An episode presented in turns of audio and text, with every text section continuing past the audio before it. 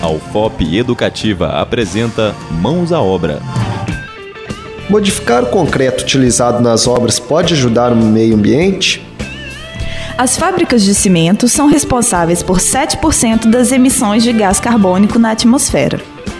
O gás carbônico é um dos gases que ajudam a causar o aquecimento da atmosfera.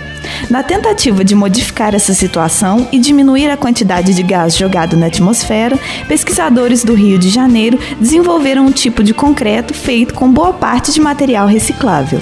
O material novo ajuda a diminuir os danos ao meio ambiente e também pode deixar a obra mais barata. Sobras de bagaço de cana, restos da produção de cerâmica e casca de arroz são utilizadas para a produção de um concreto durável e ecológico. Transformados em um pó muito fino, substituem até 40%, quase a metade, do cimento utilizado no concreto. O concreto ainda é o material mais comum em construções do mundo inteiro.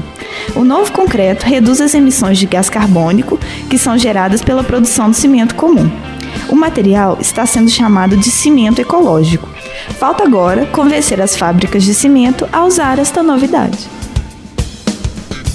Acabamos de apresentar Mãos à Obra, um programa de educação e orientação sobre a construção e manutenção de edificações nas ondas do seu rádio. Produção e realização: Programa de Educação Tutorial Engenharia Civil da UFOP. Coordenação: Professor Jaime Florencio Martins. Apresentação: Lidiane Rodrigues de Deus e Victor Lisboa Silveira.